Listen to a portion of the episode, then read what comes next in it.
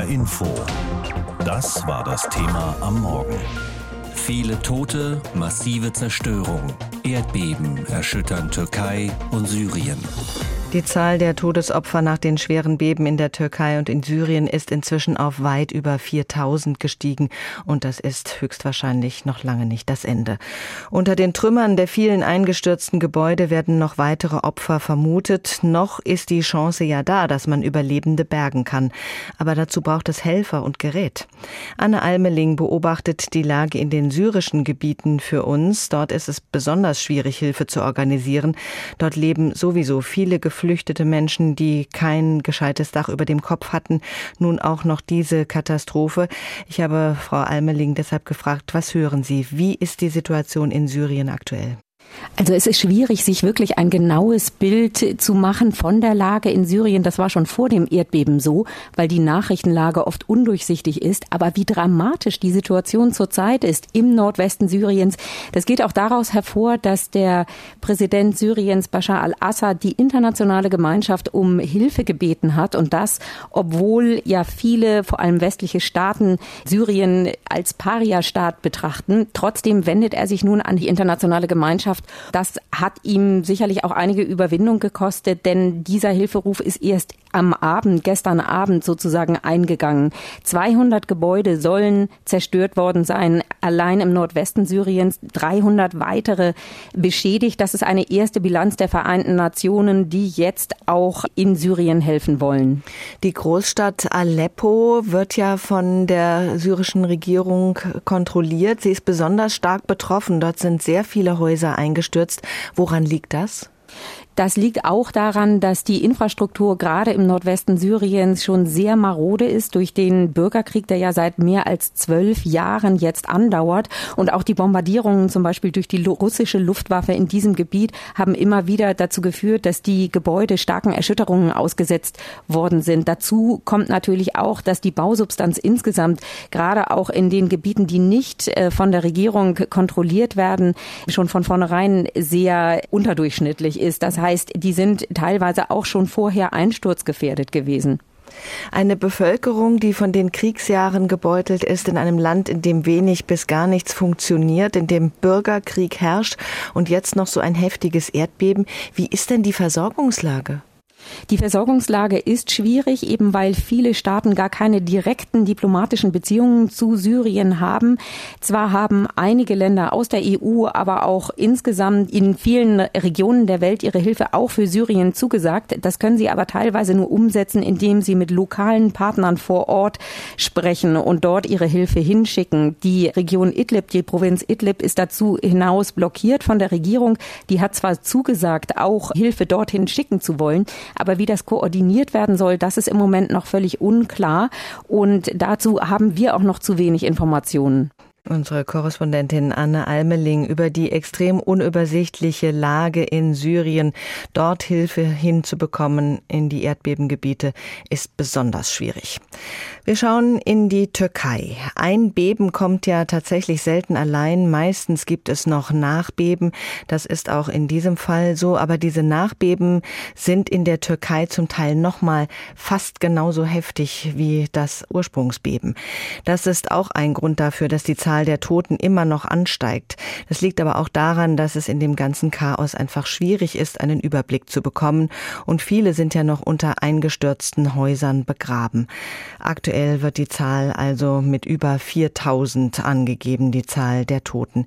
Die Hilfe ist angelaufen über die Situation in der Türkei, Pia Masurczak. Die ganze Nacht hindurch haben Helfer nach weiteren Verschütteten gesucht, teilweise mit bloßen Händen. Es fehlt nach wie vor an Rettungskräften und Gerät, auch wenn bereits alles in Bewegung gesetzt wurde. Das Verteidigungsministerium gibt an, eine Luftbrücke eingerichtet zu haben. Auch die private Fluggesellschaft Turkish Airlines fliegt Feuerwehrautos von Istanbul nach Adana ins Erdbebengebiet. Wie groß die Aufgabe für die Such- und Rettungsmannschaften ist, zeigt schon die Zahlen. Fast 5000 Gebäude sind eingestürzt und das sind nur die bestätigten Fälle. Andere Meldungen müssten erst geprüft werden, sagt Vizepräsident Fuad Oktay. An manchen Orten schreiben Anwohner in den sozialen Medien, seien bislang noch gar keine Rettungskräfte von außerhalb eingetroffen. Das lässt sich kaum überprüfen, deutet aber auf das Ausmaß der Zerstörungen hin, mit dem die Helfer konfrontiert sind. Dennoch gibt es immer wieder Geschichten von Geretteten. Ein Reporter des türkischen Fernsehens berichtet live, als Helfer zwei Frauen aus den Trümmern ziehen. Alle warten auf die gute Nachricht. In Karaman-Marasch wird gerade eine Frau befreit. Millimeter für Millimeter wird sie herausgezogen. Sie legen sie auf eine Trage. Eine weitere gute Nachricht kommt von daneben aus einer Lücke in den Trümmern. Gute Nachrichten von zwei Seiten. Dort in Karamanmaraş konnte am Morgen ein Junge gerettet werden, 24 Stunden nach dem ersten Beben. Die Suche nach Verschütteten steht im Moment an erster Stelle, aber viele mehr sind in der rund 13 Millionen Einwohner zählenden Region durch das Beben obdachlos geworden. Sie zu versorgen ist eine logistische Herausforderung. Noch immer schneit es in Teilen des Landes, die Temperaturen liegen um den Gefrierpunkt. Yusuf Seser, Präsident des Katastrophenschutzes, zählt auf, was zum Schutz der Menschen mobilisiert wurde. Bislang wurden 65.000 Zelte und Zeltmaterial in das Katastrophengebiet geschickt. Wir planen, unser gesamtes Such- und Rettungspersonal dorthin zu schicken und den Luftkorridor aktiver zu nutzen, sobald das Wetter es zulässt. Über 300.000 Decken und andere Heizmaterialien wurden verschickt.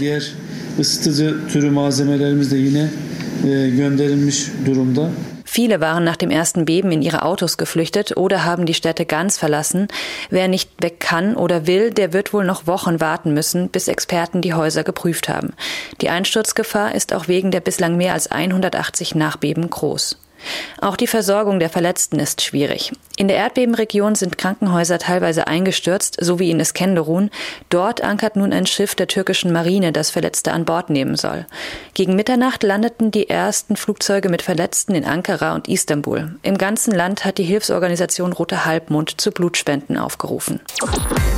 Die linken Politikerin Janine Wissler ist gerade in der Türkei als Prozessbeobachterin in Ankara. Dort sind hochrangige Vertreter der HDP angeklagt. Das ist die pro-kurdische Oppositionspartei in der Türkei, die auch viele Unterstützer unter den türkischen Linken hat. Gestern war Janine Wissler in der Großstadt Diyarbakir im Osten der Türkei, hat sich dort mit Vertretern der HDP getroffen. In der Nacht auf Montag hat sie dann das Erdbeben miterlebt. Frau Wissler, das Beben hat sie da aus dem Schlaf gerissen. Wovon genau sind Sie wach geworden? Ja, ich bin aus dem Schlaf gerissen worden, weil auf einmal einfach alles gewackelt hat. Also es hat alles gewackelt, es hat alles geknarrt. Mir war dann relativ schnell klar, das ist ein Erdbeben und es war sehr heftig, aber es hat vor allem auch sehr, sehr lange gedauert. Also ich habe äh, zwischenzeitlich gedacht, das muss doch jetzt mal äh, zu Ende gehen. Also und das haben mir jetzt auch viele Leute in der Türkei gesagt, die ja Erdbeben kennen. Ne? Also es ist ein Erdbebenrisikogebiet hier. Die sagen also die Heftigkeit und die Länge des Erdbebens und dann eben diese starken Nachbeben, das ist äh, wirklich völlig außergewöhnlich. Wenn Sie über die Länge sprechen, wovon genau sprechen Sie da? Normalerweise dauert so was ja oft nur wenige Sekunden und richtet trotzdem massive Zerstörung an. Also es ist ein bisschen schwierig, wenn man so aus dem Schlaf gerissen wird, ähm, das genau einschätzen zu können. Aber es gibt ja jetzt auch Berichte, die sagen, es hat äh, fast zwei Minuten gedauert. Mhm. Und äh, das fühlt sich eben wirklich wie eine Ewigkeit an, wenn man, ja, eben wenn alles um einen herum wackelt und man sich auch so hilflos fühlt, weil man kann ja nicht weglaufen. Also wenn der Boden unter den Füßen wackelt, wo soll man hingehen? Und ähm, das ist äh, ja, das ist dann wirklich eine gefühlte Ewigkeit. Ja, alles wackelt und man hat diesen Impuls wegzulaufen. Was haben Sie gemacht? Ja, ich habe erstmal das erste Beben abgewartet und bin äh, aufgestanden und äh, dann kam auch schon das Nachbeben und dann ja, habe ich mich angezogen. Es ist ja bitterkalt auch in der Region und bin auf die Straße gegangen, weil ja auch völlig unklar war, wie viele Nachbeben kommen noch. Und ich im ersten Moment aber auch erst gar nicht genau wusste, was mache ich denn jetzt, weil ich war, kenne mich ja in der Stadt auch nicht gut aus, wusste auch nicht, äh, was ist, wie ist die Situation draußen. Und dann bin ich rausgegangen und habe eben die ja völlig verängstigte Menschen auf der Straße gesehen, ja, die zum Teil wirklich barfuß in Sandalen waren, also bei Minusgraden und Schnee, die einfach wirklich nur ganz schnell in irgendwas, in ihre Schuhe reingeschlupft sind, ähm, um halt ich ja wirklich Todesangst, ja, um ihr aus ihren Häusern zu flüchten. Das waren Menschen in Schlafanzug, die sich wirklich nur eine Decke umgehängt haben. Und in dem Moment war mir schon dann langsam bewusst, dass das jetzt nicht ein gewöhnliches Erdbeben ist, sondern dass es wirklich äh, schlimm ist. Und dann habe ich eben auch die Zerstörungen gesehen, eingestürzte Häuser und ja. Und das war ja auch mitten in der Nacht. Die meisten Menschen werden da aus dem Schlaf gerissen worden sein. Wie lange hat es gedauert, bis Sie das Gefühl hatten, jetzt greifen hier irgendwie offizielle Kräfte ein, jetzt wird was organisiert? das Gefühl hatte ich ehrlich gesagt in Diyarbakir überhaupt nicht. Also ich war dann eben nachts auf der Straße und ich habe dort paar wenige Polizeiautos gesehen, aber eigentlich gar keine Hilfskräfte. Also ich bin ja hier unterwegs auch mit einer Abgeordneten des türkischen Parlaments der HDP, die in Diyarbakir wohnt und die dann wirklich versucht hat, mit Anwohnerinnen und Anwohnern ja mit bloßen Händen Menschen da aus einem Haus zu befreien. Und ich habe äh, in der Nacht selber Zumindest habe ich keine Hilfskräfte wahrgenommen. Es war völlig chaotisch. Und am nächsten Morgen, als ich durch die Stadt gefahren bin, also es waren einige Straßen gesperrt, aber mein Eindruck war, dass die Hilfskräfte wirklich sehr lange gebraucht haben und in vielen Gebieten ja noch gar nicht sind. Und wir reden ja auch nicht nur über den Süden der Türkei, sondern auch über Nordostsyrien, was ja natürlich nochmal eine besonders stark auch vom Krieg gebeutelte Region ist, wo viele Geflüchtete sind, viele Flüchtlingslager und ähm, wo es wirklich auch teilweise schwer zugängliche Gebiete sind, die jetzt so dringend Hilfe brauchen.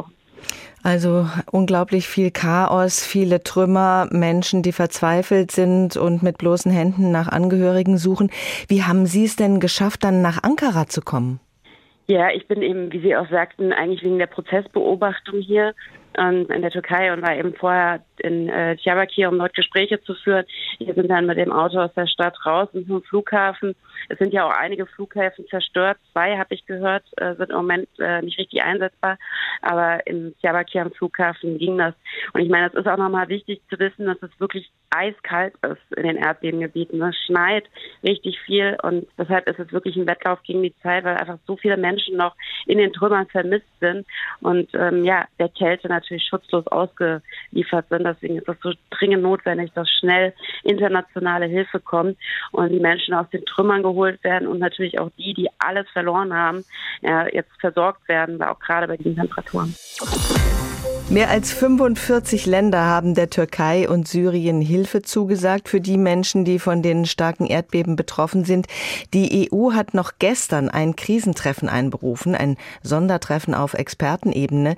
Die schwedische EU-Ratspräsidentschaft will die Unterstützung eng mit der Europäischen Kommission abstimmen.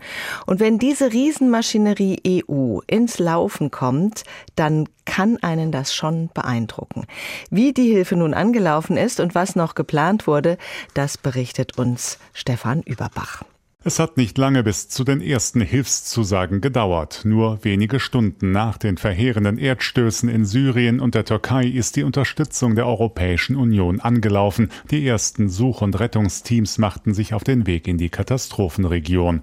Unter anderem Bulgarien, Kroatien, Griechenland und die Niederlande haben Bergungsexperten geschickt. Weitere sind inzwischen auf dem Weg. Die große Mehrheit der EU-Mitgliedstaaten will den betroffenen Menschen vor Ort schnell helfen. Deutschland und Frankreich Frankreich genauso wie Ungarn oder Italien. Mit provisorischen Unterkünften, Wasseraufbereitungsanlagen und Notstromaggregaten, mit Zelten, Decken und Lebensmitteln. Angesichts dieser furchtbaren Tragödie muss alles getan werden, um den Opfern und ihren Familien zu helfen, sagt der slowakische Außenstaatssekretär Andrej Stancic. It's a horrible tragedy and we should do everything in order to help the victims and families. Auf Bitten der türkischen Regierung wurde der EU-Zivilschutzmechanismus ausgelöst. Damit können sowohl der Einsatz der europäischen Helfer als auch die humanitären Notfallmaßnahmen zentral gesteuert werden. Die EU-Kommission übernimmt einen Teil der Transportkosten. Das europäische Satellitensystem Copernicus soll den Rettungsmannschaften aktuelle Aufnahmen aus dem Erdbebengebiet liefern. Dänemarks Außenminister Locke Rasmussen. Now we have to show ourselves as true friends of Turkey. Jetzt müssen wir uns als echte Freunde der Türkei zeigen und prüfen, was wir an Hilfe leisten können. Viele dänische Hilfsorganisationen sind in der Region ohnehin schon tätig. Wichtig ist, dass die europäischen Länder ihre Anstrengungen koordinieren, um so effektiv wie möglich zu sein. Die amtierende schwedische EU-Ratspräsidentschaft hat deshalb inzwischen den Krisenreaktionsstab der Mitgliedstaaten zusammengerufen. Der für den Katastrophenschutz zuständige Kommissar Janis Lenacic kündigte an, die Hilfsmaßnahmen weiter auszubauen, falls das gebraucht und angefordert werden sollte. Laut EU-Chefdiplomat Josep Borrell ist die Europäische Union auch dazu bereit, den von der Katastrophe betroffenen Menschen in Syrien humanitäre Unterstützung zur Verfügung zu stellen. Dafür müsse es allerdings eine entsprechende Anfrage der syrischen Seite geben. Auch die NATO will helfen. Generalsekretär Jens Stoltenberg sagte der Türkei die Solidarität und die Unterstützung der anderen Bündnispartner zu. Schweden und Finnland, deren NATO-Beitrittsanträge wegen der türkischen Blockade auf Eis liegen, erklärten sich ebenfalls dazu bereit und sprachen Staatspräsident Erdogan ihre Anteilnahme aus. Unsere Gedanken und Herzen sind bei den Menschen. Wir müssen jetzt gemeinsam zeigen, dass die Türkei in dieser Naturkatastrophe nicht alleine ist, sagte die finnische Europaministerin Ministerin Tytti Tuppurainen. Our hearts and minds are there with the Turkish people. We have to address this together and show that Turkey is not alone in this natural disaster. Die türkische Regierung hat die westliche Verteidigungsallianz inzwischen auch formell um Unterstützung gebeten. In der Erklärung heißt es, gebraucht würden unter anderem ärztliche Nothilfeteams, medizinische Ausrüstung sowie drei Feldkrankenhäuser, die auch bei extremen Wetterbedingungen betrieben werden könnten. HR Info. Das Thema. Wer es hört, hat mehr zu sagen.